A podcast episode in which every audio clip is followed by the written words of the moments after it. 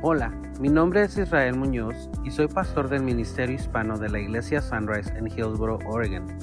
Nosotros somos un lugar seguro para escuchar un mensaje lleno de amor y esperanza. Nuestra devoción es presentarte una oportunidad para recibir un mensaje que puede cambiar tu vida. Queremos ayudarte a conectar en una relación con Dios y otras personas, a crecer en esa relación con Dios y otras personas, a servir a Dios y a otras personas, con la finalidad de que llegues a un nivel para liderar a otros en su relación con Jesucristo. Queremos darte la bienvenida a nuestro ministerio de enseñanza por medio de este podcast. Gracias por participar con nosotros. Nuestro deseo es que este audio sea de gran bendición para tu vida. Entremos a nuestra predicación. Bendiciones. Vamos a entrar de lleno a la palabra de Dios. Bendito Padre Celestial. Esta mañana te damos gracias por tu presencia, gracias por el sentimiento de unidad, de comunión que hay entre nosotros.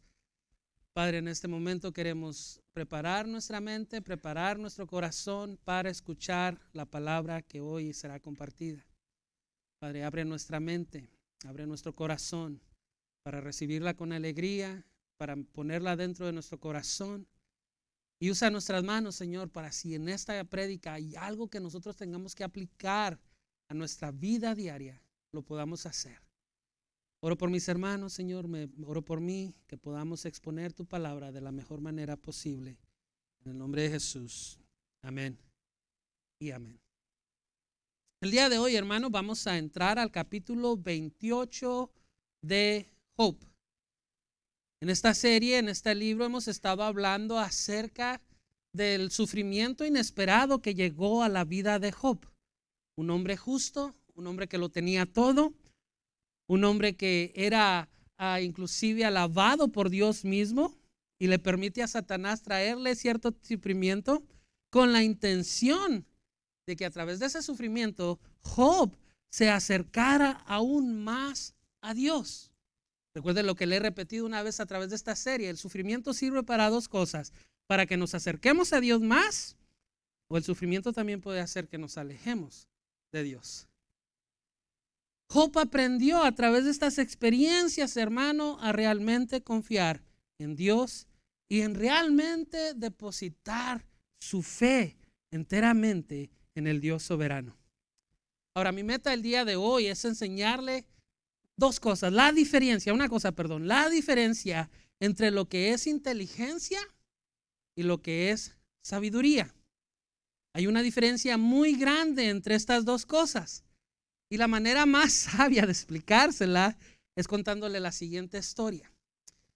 En una escuela bíblica había un profesor. Este profesor daba la materia del Nuevo Testamento. Por 25 años, él había dado esta materia. Y todos los alumnos que él había tenido a través del tiempo decían que este profesor era su favorito. Y esta materia era la favorita. ¿Por qué? Porque este profesor nunca dejaba tareas, este profesor nunca hacía exámenes, este profesor todos los años la tarea final era la misma cosa. Les decía a los estudios, al final del curso les decía, por favor, explíquenme los viajes misioneros o describan los viajes misioneros de Pablo. Por 25 años lo mismo. Pero llegó un año diferente. En este año igual no dejó tarea, no, no, no, no pidió nada más entre, entre el curso, pero al final cambió la pregunta. En lugar de pedirle a los alumnos que describieran los viajes misioneros de Pablo, les pidió que leyeran el Sermón del Monte, lo, lo criticaran y lo explicaran de la mejor manera. Entre este curso, en esta clase, había un muchacho que se llamaba César. César no era muy inteligente, pero César era sabio. Al final de la clase, al final del curso, se presentó a hacer el examen final y, él duró solamente una hora haciendo el examen final, cuando todos sus otros compañeros duraban mínimo tres horas para entregar su material. Al día siguiente del curso de la clase final, el maestro entra y les, les dice, muchachos, estoy muy, muy, muy, muy sentido, estoy muy triste porque las calificaciones están muy bajas. La mayoría de ustedes sacaron Cs y Bs. Y solamente una persona sacó una A positiva. Y esa persona era César. Entonces ya cuando estaban reunidos los alumnos que terminó la clase, se acercaron a César y le dijeron, César, enséñanos, ¿cómo lo hiciste? Y dije, yo lo hice normal. Es más, miren, aquí está mi trabajo. Y César muy sabiamente empezó su trabajo con una pregunta. ¿Quién soy yo para criticar al mejor predicador de la historia? Mejor déjenme le explico los viajes misioneros de Pablo. No le entendieron, ¿eh? César no era muy inteligente, pero con esta acción demostró su sabiduría. Ahora, hay una diferencia muy grande, hermano, entre estas dos cosas, lo que es inteligencia y lo que es sabiduría. Si vamos al, diccionario común, estas, estas son las definiciones de cada palabra. La inteligencia es la facultad que te ayuda a aprender, a entender y razonar para tomar decisiones. La sabiduría es un conjunto de conocimientos amplios y profundos que se adquieren mediante la experiencia. Ahora, ¿cuál es la diferencia? Porque se oyen muy similares. Esta es la diferencia. La inteligencia es solo conocimiento. La sabiduría es conocimiento y la práctica de ese conocimiento. Hay muchas personas que son muy inteligentes porque tienen mucho conocimiento. Hay muchas personas, hay muy pocas personas que son sabias, que practican ese conocimiento. En el capítulo de hoy, hermano, vamos a ver que Job cuestiona la sabiduría de las personas y le da un valor mucho más grande al ser sabios que ser inteligentes. Ahora, pregunta.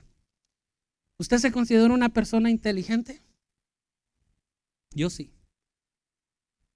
Segunda pregunta. ¿Usted desea ser una persona sabia? Yo sí. Así que hoy vamos a explorar el cómo cada uno de nosotros como hijos de Dios podemos y debemos ser personas sabias. La inteligencia, no la estoy descartando, es muy importante para la vida de las personas. El conocimiento es muy importante para la vida de las personas, pero es más impactante y tiene mucho más valor en la vida de las personas la sabiduría. ¿Está de acuerdo conmigo? Vamos al capítulo 28 de Job. Una vez más Job levanta una vez, levanta una queja delante de sus amigos y delante de Dios, pero en esta ocasión él cuestiona una vez más la inteligencia de las personas que están siendo prosperadas a su alrededor.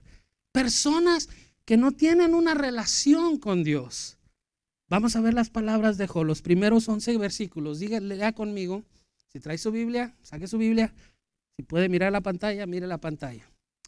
Dice así las palabras. La gente sabe de dónde extraer la plata y cómo refinar el oro. Saben de dónde sacar hierro de la tierra y cómo separar el cobre de la roca. Saben cómo hacer brillar la luz de la oscuridad y explotar las regiones más lejanas de la tierra mientras buscan minerales en lo profundo. Cavan pozos y abren minas lejos de donde vive la gente. Descienden por medio de cuerdas balanceándose de un lado al otro. Y en la superficie de la tierra se cultivan alimentos, pero muy abajo a la tierra está derretida como por fuego. Abajo las piedras contienen lapi, lapis lazuli, es una piedra azul muy brillante, precioso, y el polvo contiene oro. Son tesoros que, que ningún ave de rapiña puede ver, ni el ojo del halcón alcanza a distinguir. Ningún animal salvaje ha pisado esos tesoros. Ningún león ha puesto su garra sobre ellos. La gente sabe cómo romper la roca más dura y puesta y, más dura y volcar de raíz las montañas. Construyen túneles en las rocas y descubren piedras preciosas. Representan el agua que corre en los arroyos y sacan a la luz los tesoros escondidos. Hermano, con estas palabras, Job se está quejando diciendo, las personas tienen mucha inteligencia y tienen mucho conocimiento, pero les falta algo, algo muy importante, algo muy interesante. Vea cómo él sigue declarando lo que le falta a las personas. Versículo 12. Pero, ¿sabe la gente dónde encontrar sabiduría? ¿Dónde pueden hallar entendimiento? Nadie sabe dónde encontrar sabiduría porque no se halla entre los vivos. ¿De qué sirve ser inteligentes si no ponemos a práctica nuestro conocimiento? Esta es una verdad, hermano que es para cada aspecto de nuestra vida diaria. La inteligencia es muy esencial. El conocimiento es muy esencial. Nosotros desde pequeños se nos está invirtiendo inteligencia, se nos está compartiendo conocimiento. Desde que estábamos en la escuela, desde que entramos a la escuela, los maestros, ese era su trabajo, compartir su inteligencia con nosotros, compartir su, su, conocimiento con nosotros. Pero dígame, dígame si estoy equivocado. Los maestros que realmente impactaban nuestra vida no eran aquellos que solamente nos compartían su inteligencia, su conocimiento, sino que eran aquellos que nos retaban a usar, a poner en práctica ese conocimiento, esa inteligencia. Y me acuerdo cuando estaba en la secundaria en México y me enseñaban y no hacía lo que me pedían, nomás me decían, ¿de qué sirve que vengas a la escuela si no vas a practicar lo que aquí te estamos enseñando? Y había una maestra en particular que todos los días, como yo soy el menor de los de mi familia, era el tercero que fui a la escuela, a la misma escuela. Esta maestra tuvo a mis otros dos hermanos y a ellos sí, ah, cómo los alababa y que eran muy, se practicaban y hacían lo que tenían que hacer y eran muy inteligentes, muy sabios. Y a mí nomás me miraba y decía, Parra, no sé qué hacer contigo. Porque así me decían, Israel Muñoz Parra. Porque yo absorbía su conocimiento y su inteligencia, pero no la practicaba. Y eran esos los maestros que nos retaban los que realmente dejaron un impacto en nuestra vida. Por eso es muy importante los maestros de los niños aquí en la iglesia. Porque los niños le enseñan a, perdón, los niños, los maestros le enseñan a los niños historias de la Biblia que los niños pueden aplicar a sus vidas. Los maestros aquí en la escuela dominical están impartiendo más que conocimiento, más que inteligencia, le están impartiendo sabiduría a nuestros hijos. Por eso es que debe estar orando por ellos. Pero la pregunta de Job en el versículo 12, hermano, es una pregunta muy específica, porque dice, ¿sabe la gente dónde encontrar sabiduría? Donde quiera que miremos, hermano, podemos encontrar inteligencia, podemos encontrar conocimiento, pero realmente sabemos dónde encontrar sabiduría. Si vamos a la palabra de Dios, ahí vamos a encontrar una respuesta muy específica para esta pregunta de Job, que también es muy específica. El hombre más sabio en la historia de la humanidad, el rey Salomón, nos dice estas palabras. Proverbios 1.7. El principio de la sabiduría es el temor al Señor. Los necios desprecian la sabiduría y la inteligencia. Todo comienza con este principio bíblico. Todo comienza con el temor a Dios. Pero yo aquí encuentro un problemita muy, muy, muy, muy pequeño. Job y Salomón no eran contemporáneos. No eran de la misma era. Es más, no se conocían. El libro de Job, hermano, fue escrito 500 años antes que el libro de Proverbios que escribió el rey Salomón. Hay una diferencia de 500 años entre ellos. ¿Sabe qué me dice esto? Que Job conocía este principio bíblico que el rey Salomón estaba compartiendo. Mire cómo Job declara las mismas palabras que el rey Salomón en el versículo 28 del capítulo que estamos examinando. Esto es lo que Dios dice a toda la humanidad. El temor del Señor es la verdadera sabiduría. Apártese del mal el, apartarse del mal es el verdadero entendimiento. Déjeme se lo leo una vez más. Esto dice, esto es lo que dice Dios a toda la humanidad. El temor del Señor es la verdadera sabiduría. El apartarse del mal es el verdadero entendimiento. Ahora diga conmigo, el que sabe, sabe. Y el que no sabe, ni modo. Y el que no quiere saber, ni modo. Porque esto está entendible. Esto se entiende fácilmente, no tenemos que predicar más. El principio de la sabiduría es el temor al Señor. El, el, temor al Señor es la verdadera sabiduría. Esa es la realidad. La inteligencia te da el conocimiento a conocer dónde puedes agarrar la sabiduría, pero no te lleva, no te agarra de la mano. El temor al Señor, si te agarra de la mano, y te lleva hasta donde está la sabiduría para que la pongas en práctica, para que la apliques a tu vida. Porque sabe qué, hermano, hay muchos inteligentes que esconden y pueden, perdón, que pueden esconder su inteligencia. Y la diferencia entre la inteligencia y la sabiduría es esta. La inteligencia se puede esconder, la sabiduría no, porque la sabiduría es visible. Porque la sabiduría se demuestra cómo vivimos, cómo actuamos, se demuestra con nuestros hechos. Esa es la sabiduría. Job lo dice claro.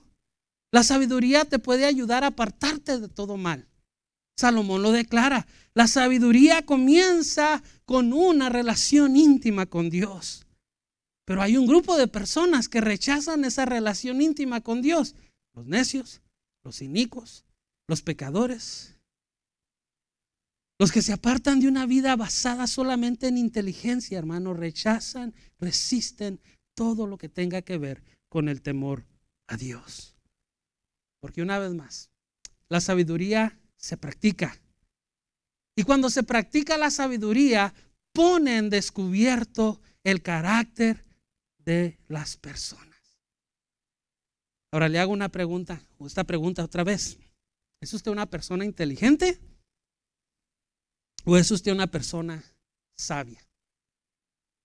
Ahora usted me podría contestar y decirme, pastor, yo quiero ser una persona sabia.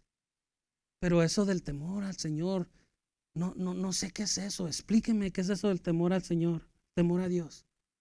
Yo le contestaría, qué bueno que me pregunta de esa manera, porque para allá iba. Le voy a explicar qué es el temor a Dios. Para nosotros, hermano, como cristianos, es importantísimo que conozcamos qué es el temor a Dios. Porque muchos de nosotros cuando escuchamos esta frase, el temor a Dios, pensamos, lo primero que llega a nuestra vida es que tenemos que tener miedo, tenemos que tener pánico, tenemos que tener horror. Lo primero que llega a nuestra vida son esas palabras, pero el conocer el verdadero significado del temor a Dios que, el temor de Dios debe hacer en nuestras vidas, tenemos que responder la pregunta primero, ¿quién es Dios para mi vida? Y esa pregunta, la respuesta a esa pregunta comienza contestando la siguiente pregunta. ¿Cómo está tu relación con Dios? Para conocer a Dios y para saber quién es Dios para mí, hermano, usted tiene que tener una relación con Dios. Porque usted no puede conocer a alguien sin no tener una relación. Usted no puede contestar la pregunta, ¿quién es Dios para mí? Si no existe una relación con Dios. Porque si usted contesta esa pregunta sin tener relación, entonces usted tal vez estará dando ideas de otros o que otros le han compartido su conocimiento de Dios. La Biblia nos demuestra, hermano, el verdadero carácter de Dios. Por ejemplo, la Biblia nos dice, Dios es amor y Él nos ama con un amor sin condiciones. Y Él demostró ese amor cuando mandó a su Hijo unigénito a morir en la cruz del Calvario para pagar lo que nosotros teníamos que pagar. Porque el pecado había hecho un bill muy grande que nosotros teníamos que pagar con nuestra propia vida para recibir pero Dios dijo, no, yo amo tanto la humanidad que voy a pagar su deuda por ustedes. Dios es amor. Y si Dios nos ha amado de esa manera, entonces nosotros, si somos sabios, tenemos que demostrarle un amor sin condición también. La Biblia también nos dice que Dios es justo y, ama la justicia. Hermano, eso significa que hay una manera la cual nosotros debemos guiarnos para apartarnos del mal. Porque si la justicia de Dios no existiera en este mundo, le aseguro que el pecado ya lo hubiera consumido todo. Y como Dios es justo y ama la justicia, cuando se requiere, porque nos ama, también trae disciplina a nuestra vida. Pero la Biblia también nos dice que Dios es misericordioso. La misericordia representa el trato de compasión que se le da a una persona sin que esta persona tenga ningún mérito para recibir esa compasión. Dios conoce nuestras debilidades, Dios conoce nuestros pecados, pero en lugar de destruirnos por causa de ese pecado que, que cometemos, hermano, Dios decide perdonarnos. Eso es misericordia. Eso es compasión. Pero también dentro de esa misericordia, Dios hace algo más. Cuando Dios nos perdona nuestros pecados, Él se acerca a nosotros. Y como cantábamos en el canto, Él nos levanta. Él nos fortalece. Él está dispuesto a ayudarnos. Ese es Dios. Esa es la misericordia de Dios. Ahora, podemos seguir hablando, hermano, y pasar tiempo hablando de los atributos de Dios que la Biblia, la palabra de Dios nos enseña. Pero yo creo que estos tres son suficientes para que nosotros entendamos que el temor de Dios que el temor a Dios comienza con una relación íntima con Él. Comienza con una relación íntima con Él. Porque si conocemos y creemos que Dios es amor, que Dios es justicia, que Dios es misericordioso, entonces no tendremos ningún problema para entender que la sabiduría proviene de Él.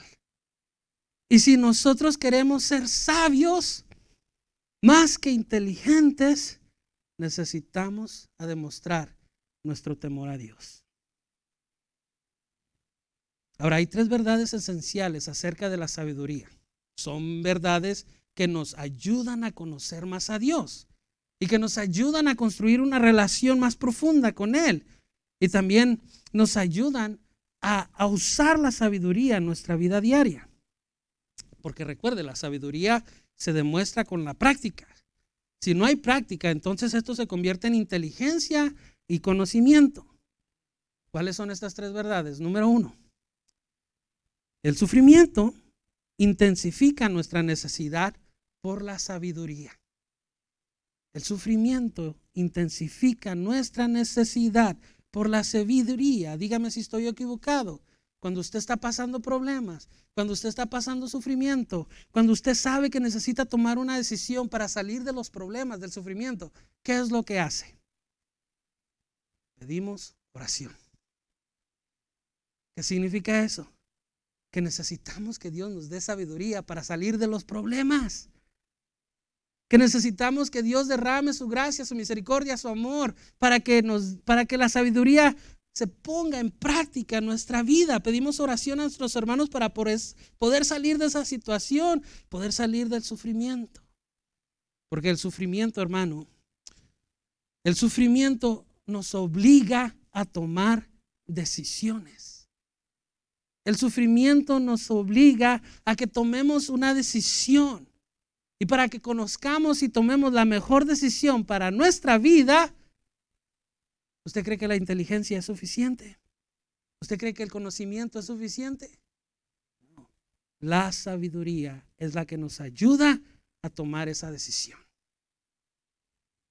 Ahora, segunda verdad. Dios es la verdadera fuente de la sabiduría.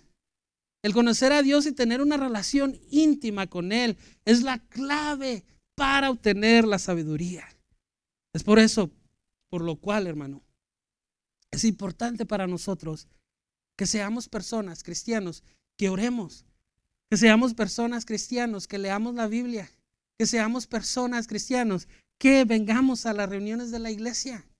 Es importante que tengamos una preocupación por nuestra vida espiritual. Es importante que tengamos una preocupación por nuestra vida espiritual. ¿Sabe qué? Aquellos que se preocupan por, la vida, por su vida espiritual personal son personas sabias. Aquellos que no le ponen atención a su vida espiritual son personas necias. Tercera verdad. La sabiduría que proviene de Dios nos lleva a tener acciones, nos lleva a tener acciones piadosas y correctas. Yo conocía, hermano, que el tener inteligencia, que el solamente tener conocimiento no era suficiente para vivir una vida piadosa. El ser una persona sabia se demuestra en las decisiones, en las acciones y en las respuestas que damos a situaciones difíciles. Pero también se demuestra en qué tanto estamos confiando en el Dios soberano. Qué tanto confiamos en Dios, qué tanto confiamos en su voluntad. Ahora, voy a terminar con esto, porque yo creo que ya me entendió la diferencia entre inteligencia y sabiduría. ¿Usted sabía que Dios quiere que seamos personas sabias? Dios quiere que seamos personas sabias. Vea lo que dice Santiago 1.5. Si necesitan sabiduría, pídansela a nuestro Dios generoso y Él se las dará. Y Él no les, y, Él se las dará, no las reprenderá, no los reprenderá por pedírsela. El deseo de Dios es que todos nosotros, sus hijos, seamos personas que usemos la sabiduría que proviene de Él mismo. Si usted pone atención a las palabras de este versículo, nos está abriendo una puerta para que no solamente obtengamos la sabiduría o pidamos sabiduría de Dios, de parte de Dios, sino para que entremos en una relación más profunda con Él. Porque si usted no tiene una relación con Dios, ¿cómo se le va a acercar a pedirle cosas? Es igual, es igual. Al hermano Mar yo no lo conozco, nunca lo he interactuado con él y un día él viene y me pide mil dólares. ¿Cómo va a ser mi reacción? Ni lo conozco. Pero viene el hermano Ricardo que tenemos 20 años de convivir, de platicar y me pide mil dólares. Claro que le voy a ayudar. Si tú no tienes una relación con Dios profunda, si tú no te preocupas por tu vida espiritual, ¿cómo le vas, te vas a acercar a Dios a pedirle sabiduría? ¿Cómo lo vas a hacer? La sabiduría comienza, hermano, con el temor a Dios. Y para entender este tema, necesitamos comenzar a contestar la pregunta, ¿quién es Dios para mí? Así que termino preguntándole, ¿cómo está su relación con Dios? ¿Cómo está tu relación con Dios? ¿Queremos vivir una vida de sabio? ¿O queremos seguir simplemente teniendo la inteligencia y el conocimiento, pero no practicar? Dios nos está haciendo la invitación esta mañana a que seamos cristianos, sus hijos, pero que también practiquemos la sabiduría. Vamos a. Bendito Padre Celestial, gracias por esta palabra. Una palabra directa, una palabra que nos ayuda a comprender que te necesitamos más, que necesitamos más de tu presencia en nuestras vidas. Que necesitamos más de tu amor, justicia y de tu misericordia en nosotros. Que necesitamos realmente, Señor, empezar una relación íntima contigo. Porque la inteligencia sí nos puede ayudar por un temporadas de nuestra vida. Pero la sabiduría realmente impacta todos los aspectos de nuestra existencia. Señor, yo oro por este ministerio, yo oro por las personas, yo oro por mí, para que realmente comprendamos, tenemos la oportunidad de pedirte que nos des esa sabiduría, para que podamos enfrentar cualquier sufrimiento, cualquier problema, cualquier situación que venga en nuestras vidas. Sobre todo que tomemos las decisiones. Gracias por tu amor. Gracias por tu misericordia. Gracias por tu justicia, Señor. Amén. Gracias por haber participado con nosotros escuchando este audio. Si vives en el área del condado de Washington, en Oregon, queremos hacerte la invitación a que participes con nosotros en persona todos los domingos a las 9 de la mañana. Nuestra dirección es 6701 Northeast Campus Way, Hillsboro, Oregon 97124. O búscanos en nuestras redes sociales como Sunrise Ministerio Hispano para que conectes desde tu hogar con nosotros. Que tu día sea de mucha bendición y hasta la próxima.